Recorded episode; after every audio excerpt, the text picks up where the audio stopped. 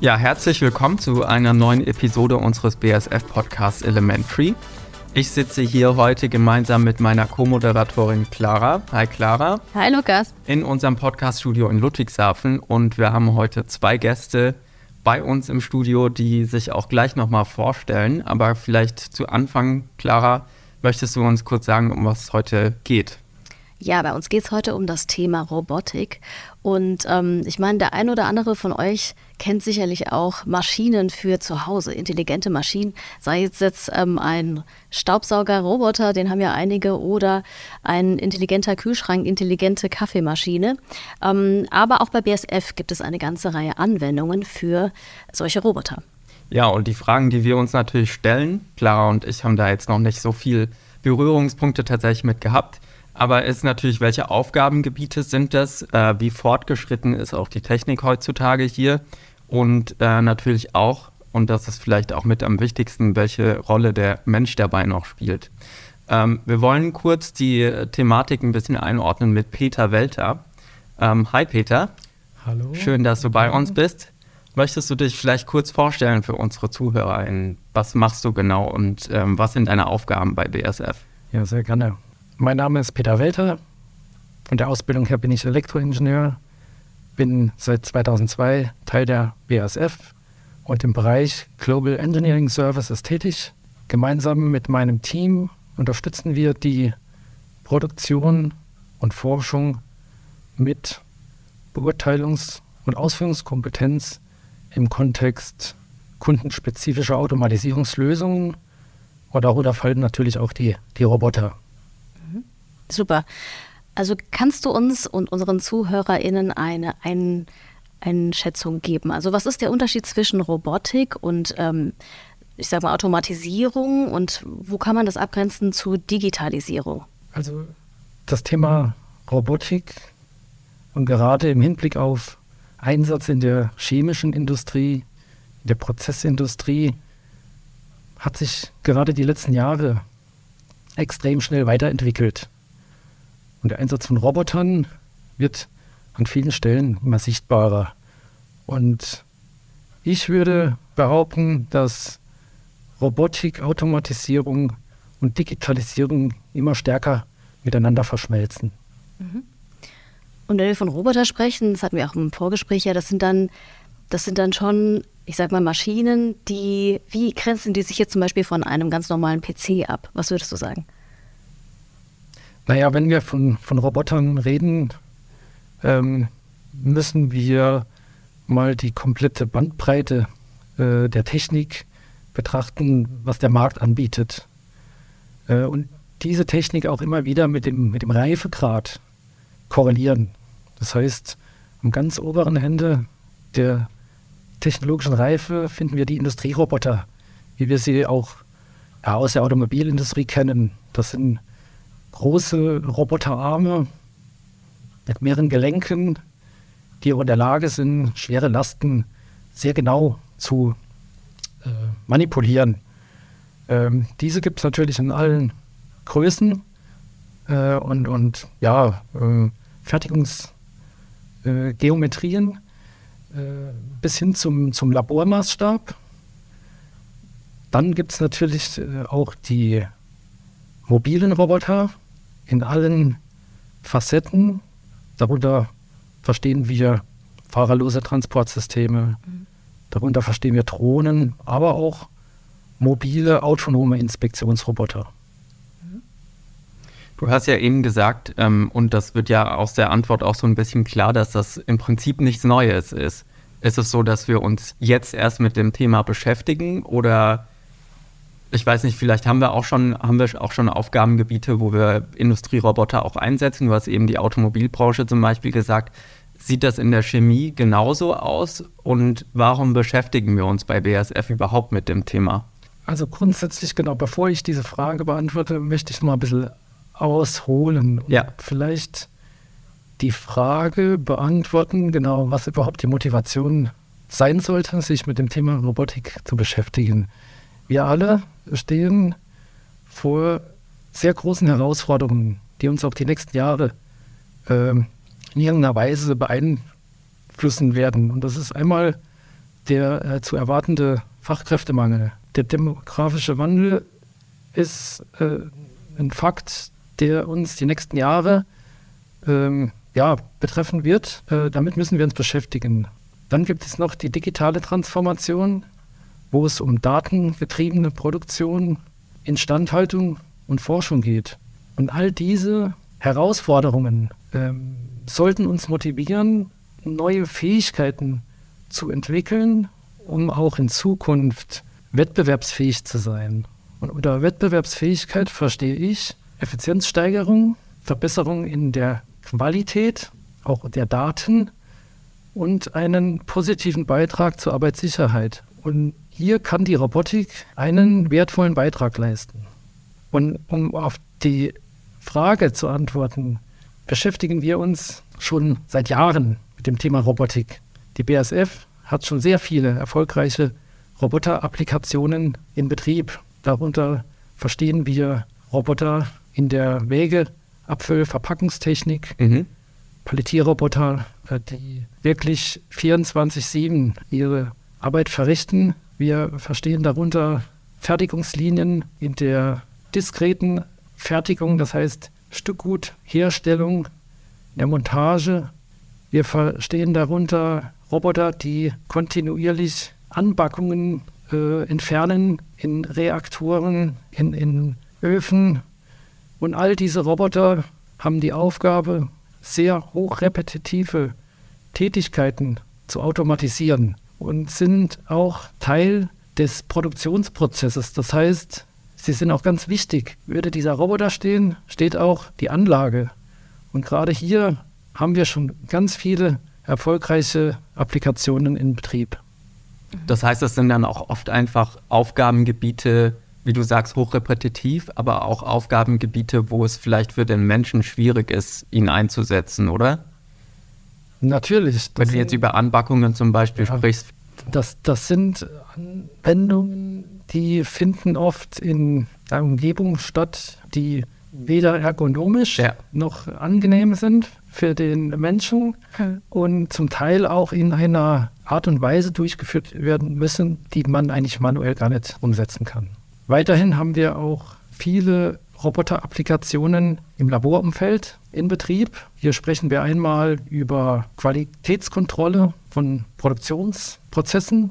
Wir sprechen über Analytik im Forschungsumfeld oder auch automatisierte Screening- und Probenvorbereitungsprozesse. Und all diese Anwendungen haben auch die Aufgabe, dank ihrer hohen Reproduzierbarkeit die Datenqualität der Analysen, der Experimente zu verbessern und somit auch eine bessere Vergleichbarkeit zu garantieren. Und auch das ist wiederum dann eine sehr gute Grundlage für Digitalisierung und für Methoden, um auch diese Daten besser auch weiter zu bearbeiten. Das heißt, diese, ähm, die letzten Tätigkeiten, die du genannt hast, äh, gehen ja eher in, ich sag mal, anspruchsvollere Tätigkeiten. Ne? Und, ähm, und diese repetitiven, die du am Anfang genannt hast, ähm, die gibt es auch schon ganz lange bei BSF, richtig? So hatte ich es verstanden.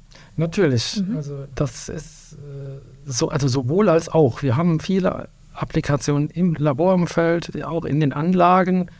Aber natürlich sehen wir auch, dass äh, nach wie vor ein, ein, ein, weiterer Bedarf besteht, den äh, Automatisierungsgrad äh, weiter zu steigern und auch mit neuer Technologie, die uns dann auch neue Möglichkeiten bringt, auf dieses Thema proaktiv weiterzutreiben. Wie würdest du das einschätzen? Ist so der aktuelle Status quo da? Ist das realistisch, dass schon höher komplexere ähm, Aufgaben von Robotern übernommen werden oder sind wir noch vor diesem Kipppunkt sozusagen? Ja, ich würde sagen, wir haben jetzt gerade seit zwei, drei Jahren ähm, seh, sehen wir, dass sich hier die Entwicklung doch beschleunigt mhm. ne, und wir da so ein gewisses Momentum sehen. Und da würde ich dann auch gerne mal in, in Richtung mobiler äh, Inspektionsroboter überleiten, okay. die durchaus ein Potenzial mit sich bringen, auch stärker individuelle Tätigkeiten zu automatisieren. Was kann man sich da konkret darunter vorstellen unter so einem mobilen Inspektionsroboter? Also wie sieht sowas aus? Ja. Also man stelle sich vor, man hat eine sehr flexible Roboterplattform. die okay. in der Lage ist, mit ihrer Sensorik, noch Aktorik, ihre Umwelt, ihre Umgebung sehr genau wahrzunehmen ne? und sich auch in einem komplexen Anlagenumfeld, was wir nun mal haben in unseren Chemieanlagen, sehr ja, sicher zu bewegen. Und diese wirklich äh, großartige Fähigkeit eröffnet uns ganz viele Potenziale, auch im Kontext automatisierter Anlagenrundgänge. Okay. Gut, und in dem Sinne ähm, freue ich mich auch nochmal, dass wir Felix heute sprechen können. Ähm, Felix ist Asset Manager in einer unserer Anlagen und da geht es tatsächlich um einen solchen Roboter und der hat die Form eines Hundes. Also ich freue mich schon seit äh, längerem auf unsere Episode heute, weil wir dann auch später die Gelegenheit bekommen werden, einen solchen Hund zu sehen. Und ähm, genau, erstmal, Felix, was sind so deine Aufgaben als Asset Manager und dann in dem Sinne auch, was sind so die Bereiche, bei denen ein solcher Roboter euch helfen kann? Ja, hi. Felix mein Name. Ich bin seit 2014 in der BSF und seit circa knapp fünf Jahren jetzt in der Produktion. In der Zwiebrodestillation nennt sich die Fabrik. Wir stellen Zwischenprodukte her. Zum Beispiel ist ein äh, Produkt, was wir herstellen, das ist ein Harzhärter-System. Das geht in die Windkraftindustrie und da beliefern wir unsere Kunden, dass sie ihre Flügel für die Windkraftanlagen entsprechend herstellen können. Als Asset Manager bin ich dafür zuständig, dass wir alle Arbeitsmittel, also jeder Druckapparat, jede Pumpe, jedes Gebläse, alles, was wir in der Anlage haben, aus dem sich die Anlage zusammensetzt, hat gewisse Mindestanforderungen zu erfüllen, gesetzliche Anforderungen, dass die sichergestellt sind und auch die entsprechenden Wartungsprozesse entsprechend durchgeführt werden. Zusätzlich dazu leiten wir, je nachdem, was für Anforderungen an die Anlage gestellt ist, das leiten wir damit ab, dass wir mit Marketing zum Beispiel zusammensetzen, die versuchen, die Kundenanforderungen sehr explizit runterzubrechen und dass wir das bis in die Instandhaltungs- und Anlagenstrategie auch, auch absetzen, dass wir die Anforderungen unserer Kunden auch im Betrieb der Assets entsprechend erfüllen können. Das ist in ganz kurzen Sätzen meine Aufgabe. Mhm. Wir haben uns äh, mit Peter zusammen, weil du gefragt hast, was machen wir eigentlich mit diesem, mit diesem, mit diesem Roboterhund? Das ist etwas, ähm, wir haben da 2018, äh, richtig 19 ähm, drüber geschaut, wie können wir die Effizienz unserer Anlage äh, steigern und ähm, gewisse Routinetätigkeiten auch in Bestandsanlagen, die wir hier haben, am, äh, gerade im Standort Ludwigshafen, besser durchführen, vielleicht sogar automatisieren. Hintergrund ist so eine Anlage, auch die äh, Teile davon, die ich betreue, die kommen aus den, äh, die sind in den 60er Jahren erbaut worden. Das heißt, die Assets, die Anlage selber, das ist ein richtiger Schatz, den wir hier haben, ist aber natürlich mit dem technischen Stand, den wir 1960, 1970, kontinuierlich rüsten wir das nach, gerade in Sachen Sicherheit, dass wir die Prozesse auf einem Stand halten, wie es dem Stand der Technik entspricht. Aber die ergonomische Form der Anlage und das grundsätzliche Stahl- und Eisengerüst, das ist so, wie es ist. Und ähm, jede Armatur, so wie sie ist, lässt sich teilweise nur mit sehr hohen Invest automatisieren in dem konventionellen Weg, wie wir das kennen. Und ähm, solche automatisierten äh, Plattformen, wie der Peter das genannt hat, die versprechen jetzt auf den ersten Blick erstmal so eine Idee, was man alles machen könnte. Und das heißt, wie kann man sich das ganz konkret vorstellen? Du sagst, es ist ähm, schwierig, die zu bedienen oder, oder die Daten davon zu bekommen. Also ist das dann, was dann, was dann der Roboterhund macht, diese Daten einzu, einzufangen oder? Also die grundsätzliche Idee, die wir hatten, ist, dass wir in den Anlagen haben wir regelmäßige Routinetätigkeiten, die durch erfahrenes Personal, entweder durch unser ähm, Bedienpersonal oder eben Kolleginnen oder Kollegen, die in der Instandhaltung arbeiten, entsprechend äh, regelmäßig überprüft und gewartet werden. Und ähm, diese Tätigkeit, ich äh, vereinfache das jetzt für die Erklärung, mhm. Ich gehe zu einer Pumpe hin und gucke mir die Pumpe an, ist da Öl drin, wie vibriert die, ist alles in Ordnung ist die Temperatur der Pumpe in Ordnung. Das kann zum Beispiel automatisiert werden. Wenn ich jetzt solch einen Roboterhund habe, kann der hingehen und mit seiner Sensorik die entsprechende Tätigkeit übernehmen. Und die Idee, die haben wir in Zusammenarbeit etwas äh, konkreter werden lassen, dass wir ähm, Anfang 2020 mal einen ersten Test, ein Proof of Concept aufgebaut haben, um zu gucken, wie weit sind denn überhaupt die Systeme, äh, wie weit ist so dieses mechatronische System. Und da muss ich sagen, ist die äh, genau das, was Peter gesagt hat, die Entwicklung der letzten zwei, drei Jahre ist sehr interessant. Die Startbedingungen waren schon so, dass ähm, diese Roboterhunde so ein bisschen schon noch gestolpert sind zu Beginn über unsere Treppen, die wir hatten und äh, ihre Zeit gebraucht haben. Und ähm, die jetzigen Ergebnisse, die man sieht, das von der Mechatronik, von der Fortbewegungsart, da keinerlei Probleme mehr zu erkennen sind. Und da unterscheiden wir in der Anlage aber nochmal einmal das Gerät an sich, das muss sich sicher von A nach B bewegen.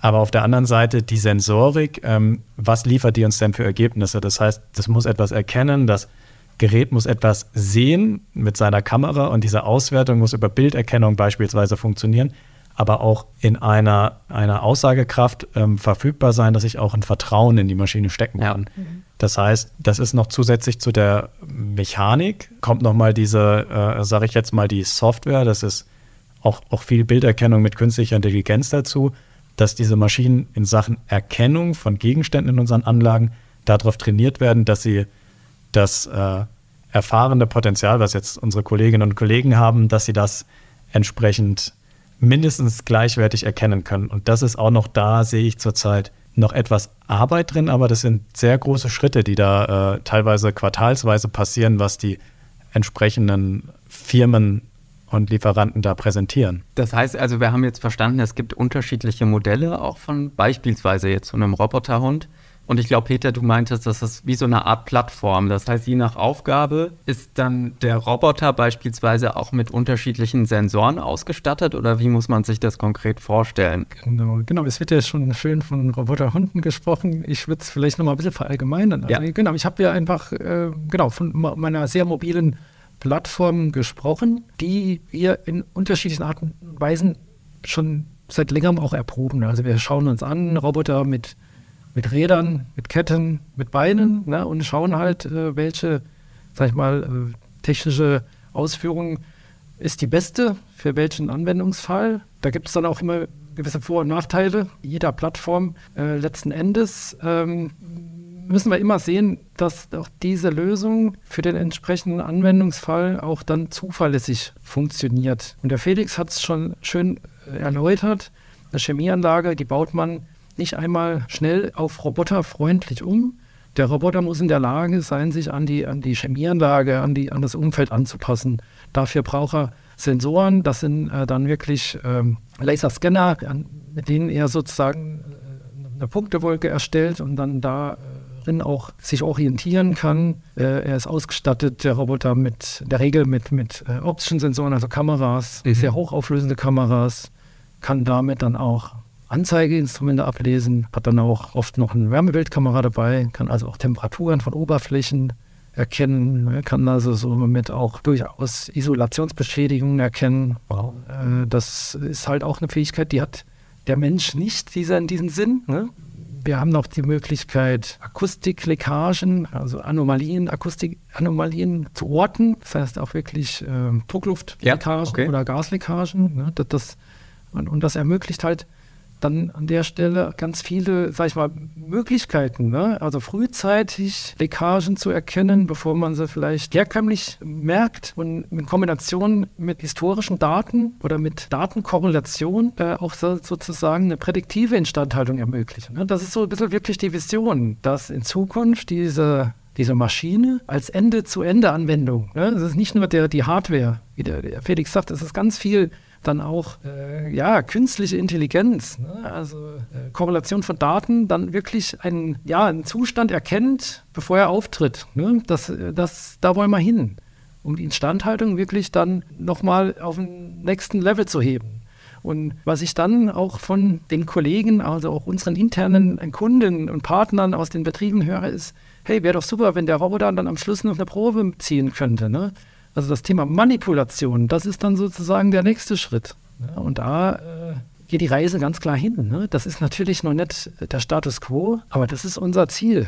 Ne? Und wir, wir müssen uns heute schon auf diesen Zustand vorbereiten. Ich würde da vielleicht gerne noch was ergänzen ja, zum gerne, äh, Umfeld der Anlage, wie man sich das vielleicht vorstellen kann. Jetzt bei uns im konkreten Fall schätze ich das jetzt mal, das ist ein Rechteck 150 mal 250, 300 Meter bis zu 60 Meter hoch an einzelnen Stellen und äh, mehrere Stockwerke, die überwunden werden müssen. Die, das sind Metalltreppen. Ich habe Gitterböden, die Gitter, die man auch so kennt, ja. wenn man zum Beispiel über solche Kellerfenster läuft. Das heißt, der 3D-Scanner, den der Peter angesprochen hat, da scannt er die Maschine erstmal durch und denkt, da ist ein Loch. Mhm. Das der beizubringen, ja. dass das ein Gitter ist, auf dem man laufen kann. Wir haben auf diesen Gittern haben wir Gebläse stehen, die mit hohen Drehzahlen laufen, äh, Vibrationen verursachen. Das heißt, äh, äh, Maschinen müssen sich auch orientieren können, dass sie ähm, nach wie vor wissen, wo sie, wo sie sind. Wir haben ähm, unsere Anlage, die ich betreue, komplett zu 100 Prozent in einem 3D-Modell.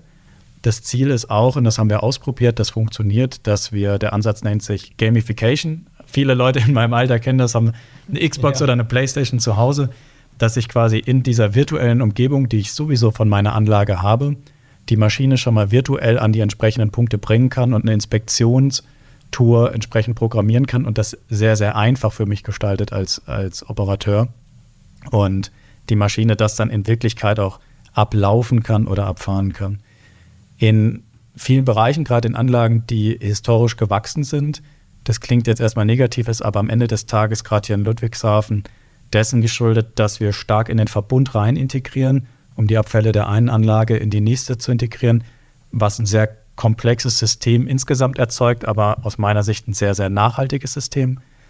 Ähm, sind Maschinen, die Beine haben, äh, äh, schon, schon sehr gut äh, von großem Vorteil.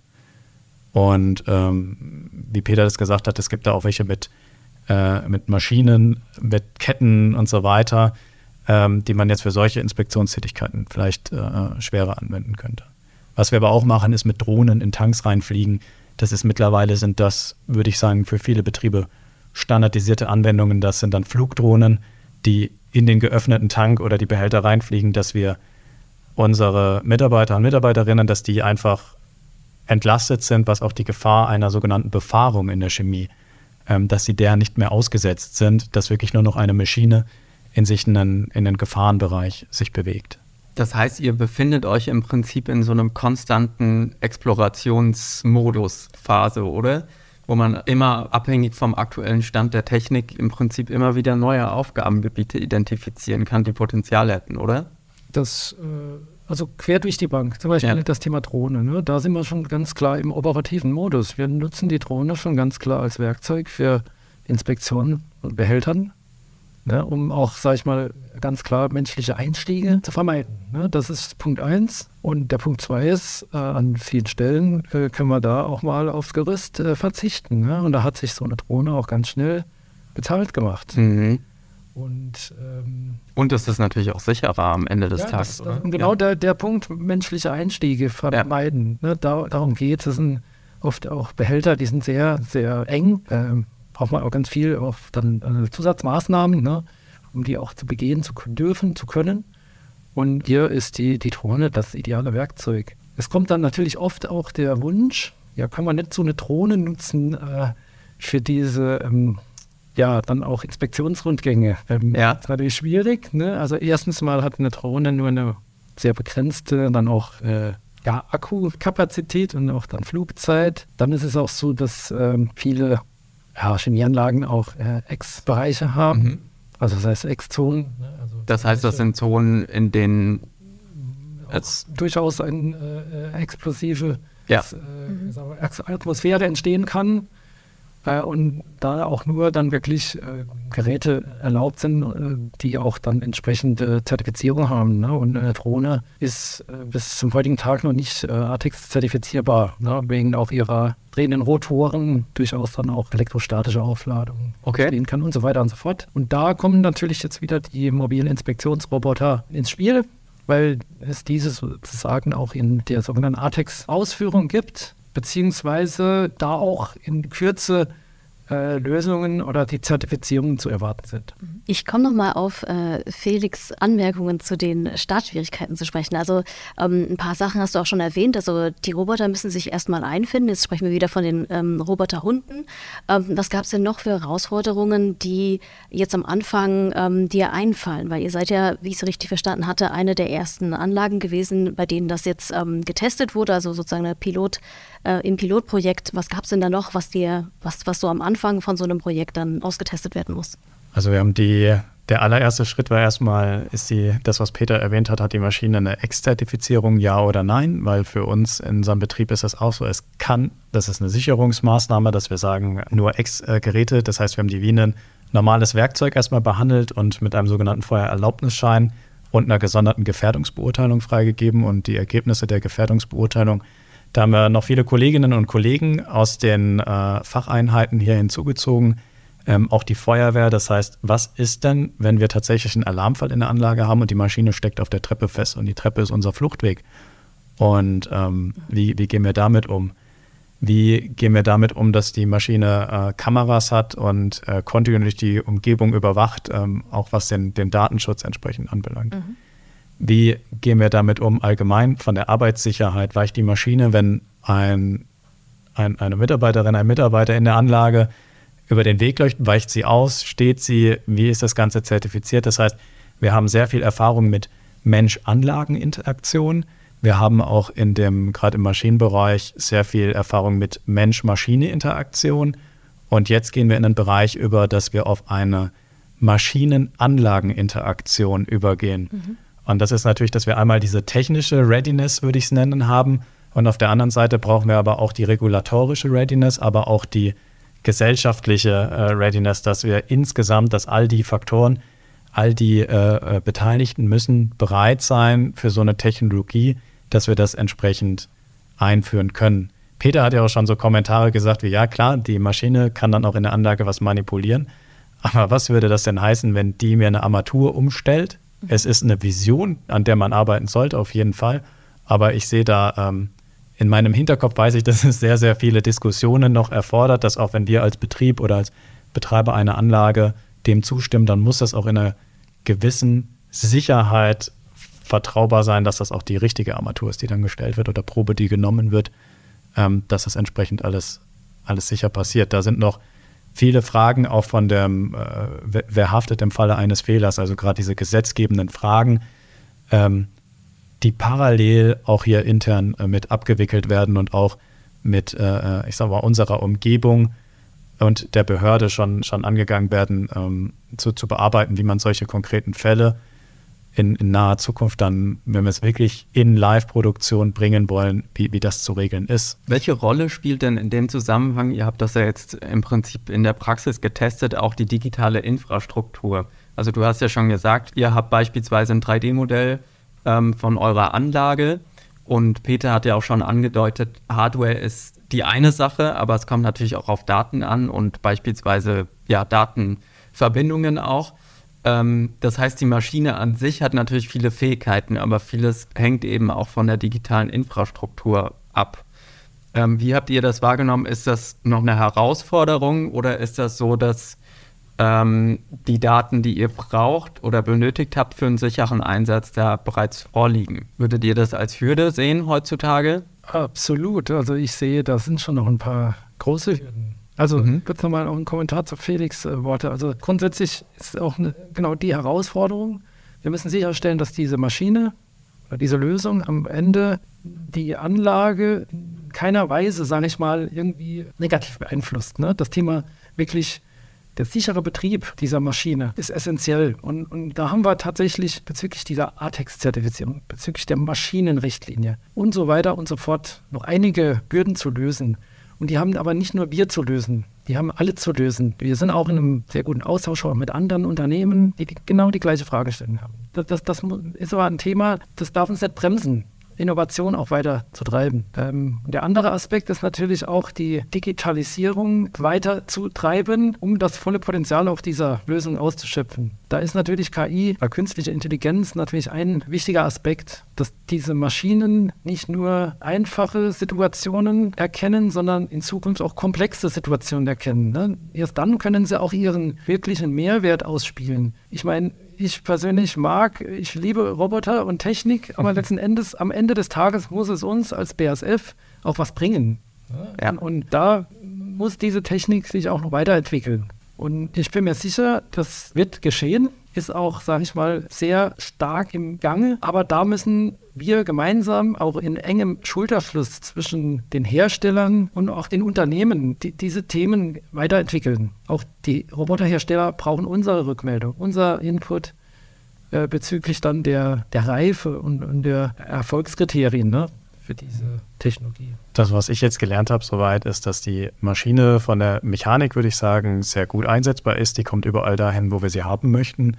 Und der zweite Schritt ist, ihr jetzt die Intelligenz zu geben. Und ja. äh, mein persönlicher Eindruck äh, mit allen Kontakten, die ich hier hatte, ist, dass die reine, also die künstliche Intelligenz, was wir in der, in der Presse etc., ChatGPT und so weiter mitbekommen, dass die Daten, die du bereits auf dem Computer hast, leichter zu automatisieren sind, als Daten aus einer echten Anlage mit Sensorik zu generieren, externer Sensorik zu generieren und die entsprechend mit der Zuverlässigkeit auch so zu verarbeiten, dass ähm, ich de facto einen Mehrwert habe zu einem Preis, der natürlich unter dem Preis liegen muss, den wir mit unserer Arbeitskraft bereitstellen, weil ich kann ja auch den Sensor in meine Hand nehmen und mit dem Sensor vor Ort gehen und mit meinem Kopf das beurteilen. Und das ist die Herausforderung oder hier auch nochmal der Aufruf an alle, an alle Hersteller. Dieser Preis, der muss einfach unterschritten werden und dann haben wir einen, dann haben wir einen wirklichen Use Case, ähm, dass wir auch für uns sagen können und auch unseren Kunden dann einen Mehrwert bieten können, indem wir unsere Produktionskosten nochmal weiter senken und die Qualität und Sicherheit gleichzeitig erhöhen. Mhm. Du sprichst es ja so im Prinzip so ein bisschen an, wenn es darum dann geht, wirklich zu automatisieren Prozesse auch. Und wir hatten es ja beispielsweise auch davon, ähm, Mitarbeitende nicht in Gefahr zu bringen und äh, solche Prozesse auch zu automatisieren. Welche Rolle spielt dann überhaupt der Mensch in Zukunft noch? Und ähm, ja, vielleicht Felix auch ähm, in der praktischen Umsetzung jetzt, wie wurde das aufgenommen von den Kollegen und Kolleginnen in der Anlage? Also sind die da eher zurückhaltend? Gibt es da Ängste, dass vielleicht ähm, ja, Roboter in Zukunft auch, wie, wie gesagt, Prozesse übernehmen und Arbeitskraft entsprechend obsolet wird? Oder wie ist da eure Einschätzung? Also wir haben mit einigen Leuten da gesprochen und waren auch neugierig, wie die, wie die Wirkung ist. Ähm, als der Roboter die ersten Treppen erstmal gestolpert ist, waren alle entspannt. Vielleicht auch erleichtert. ähm, äh, ja, aber wir haben relativ schnell gemerkt, das ist vielleicht insgesamt ein Bild oder der Eindruck, der, da spreche ich jetzt mein persönlicher Eindruck, ist der, dass ich erkenne, dass die Dinge und die Use Cases, die wir sehen, relativ schwer für die Maschine automatisierbar zu erkennen sind und mit einer Intelligenz so umzusetzen sind, weil immer wenn ich was erkenne, muss eine Handlung passieren. Mhm. Das heißt, ich muss eventuell meine Maschine dann auch drosseln oder muss gewisse händische Eingriffe machen, muss mechanisch etwas reparieren. Und das ist etwas, das aus meiner Sicht die Tätigkeiten, die wir in unseren Anlagen mit dem Know-how, was wir haben und den Fähigkeiten als Menschen haben, dass wir da noch eine ganze Zeit lang konkurrenzlos zu den Maschinen sind. Die werden uns unterstützen in wichtigen Sachen und gerade auch in gefährlichen Situationen. Aber das ist auch etwas, wo ich persönlich sagen würde, im generellen Trend erkennen wir ja, vor noch fünf Jahren war, denke ich, haben alle darüber geredet, ja, der Taxifahrer, der Busfahrer, der Lkw-Fahrer, das wird automatisiert werden. Und jetzt erkennen wir das Gegenteil, dass eigentlich standardisierte Dokumente, die wir zum Beispiel in Behörden ausfüllen, das ist mein Eindruck, über ChatGPT sehr gut äh, ausfüllen lassen können. Und solche Intelligenzen quasi, diese typische das, was wir in, in der Anelin sind, diese Blue-Color-Worker, ja. dass diese, diese Arbeiten, die wir machen, die sind extrem wichtig und aus meiner Sicht noch extrem wichtig über die nächsten zehn Jahre, würde ich sogar sagen. Ähm, danach, da weiter traue ich mich nicht zu sagen, aber ich erkenne das nicht, dass, dass wir da Substitutionen äh, äh erreichen können in, in, in diesen harten handwerklichen Fähigkeiten, die wir hier brauchen. Peter nickt. Ja, also ich, ich denke auch, wir sollten jetzt nicht über Substitutionen von, von, von Mitarbeitern reden. Wir brauchen eigentlich äh, jeden, den wir haben, brauchen wir auch. Ne? So viel erfahrenes Personal und ich glaube wirklich, wie anfänglich gesagt, wir werden in Zukunft die Situation haben, dass wir keine Leute mehr finden und da kann uns dieser Roboter oder diese Technologie unterstützen. Und wir sollten auch nicht so schwarz-weiß denken, sondern das ist ein Werkzeug, welches gewisse Tätigkeiten unterstützt. Ne? Also jetzt als Beispiel, ein Mitarbeiter äh, ist für vielleicht mehrere Betriebe zuständig und kann nicht gleichzeitig überall sein. Dann schickt er doch einfach mal den Roboter raus zum Gucken ne? und kann dann sich eine Meinung bilden. Ähm, das sind eigentlich so die kleinen Dinge im Leben, mit denen man da auch mal einsteigen sollte und nicht mit den komplexesten Tätigkeiten. Und es ist ein Prozess äh, und, und, was wir halt wirklich erreichen müssen, ist, dass auch da die, die Akzeptanz für diese neue Technik auch entsteht. Und ich nehme wahr, eine unterschiedliche Akzeptanzschwelle, je nach Region, mit der ich auch im Austausch bin. Also wir sind auch global, sage ich mal, vernetzt äh, und sehen aber immer wieder, dass gerade hier in Europa doch eine sehr große auch Angstbarriere, sage ich mal, da ist, sehr viel Ablehnung als, als erster Impuls ja, entsteht. Äh, und ich glaube, das am Schluss ist ein wichtiges Kriterium, ob, ob solche Technologien zum Erfolg führen oder nicht. Ne? Lässt man sie zu, aber dafür muss man wirklich auch die, die, ähm, die Mitarbeiter auch wirklich an, richtig abholen. Ne? Das ist wichtig. Ja, ist auch sicherlich ein Thema, auf das wir uns einfach auch mit dem Mindset ähm, entsprechend einstellen müssen, oder? Genau. Ja, und eine Frage, die ich auch dazu noch hatte. Das heißt, das Projekt, das du jetzt angehst, ähm, Peter, ist ähm, erstmal hier im Werk in, in Ludwigshafen und ähm, wird dann auch nochmal weiter ausgerollt oder seid ihr da in, an äh, unterschiedlichen Standorten von BASF dann zugange? Also unser, unser, sag ich mal, Fokus ist global, ne? für die BASF global. Das heißt wirklich in allen Regionen, äh, Europa, Nordamerika, äh, auf äh, China, Südamerika, alles haben wir, sage ich mal, auf dem Fokus. Wir starten jetzt äh, ja in ersten, sage ich mal, exploratorischen Studien an unterschiedlichen, ja, repräsentativen Anlagen, sammeln Erfahrungen noch an relativ einfachen Anwendungen und wollen auch dann diese gewonnenen Erkenntnisse dann auch teilen, um da auch ein Bewusstsein zu schaffen über die möglichen Potenziale und auch wirklich ja, die Kolleginnen und Kollegen hier abholen, ne? dass diese Technologie nicht auf Knopfdruck erfolgreich ist, sondern dass wir diese mit dem richtigen Mindset und dem, dem Willen dann auch äh, zum Erfolg führen kann. Das, das ist ganz wichtig und da ist tatsächlich am Ende des Tages Teamwork gefragt. Ne? Da geht es wirklich, die, die Technik, die Digitalisierung, der Betrieb, äh, da müssen alle eigentlich Hand in Hand zusammen den Roboter schaukeln. Ne? Apropos Mensch, wir haben ja schon ähm, ja, über den Faktor Mensch jetzt gesprochen, aber über euch eigentlich noch gar nicht so richtig. Ähm, wir haben auch darüber gesprochen, dass super viel passiert und super schnell viel passiert. Ähm, wie haltet ihr euch bei dem Thema eigentlich up to date? Wie macht ihr das? Überhaltet ihr da den Überblick? Also es gibt ja unterschiedliche Ausschüsse beziehungsweise Zeitungen, Fachzeitschriften. Okay. Ähm, es gibt äh, Ingenieursvereinigungen wie den, wie den VDI, äh, in denen regelmäßig äh, darüber berichtet wird.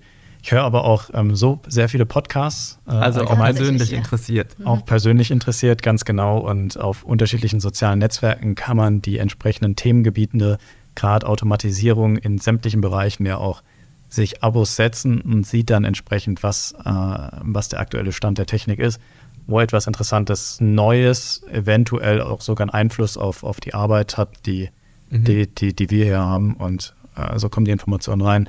Peter, du meintest ja, du äh, interessierst dich auch privat für einfach für Robotik.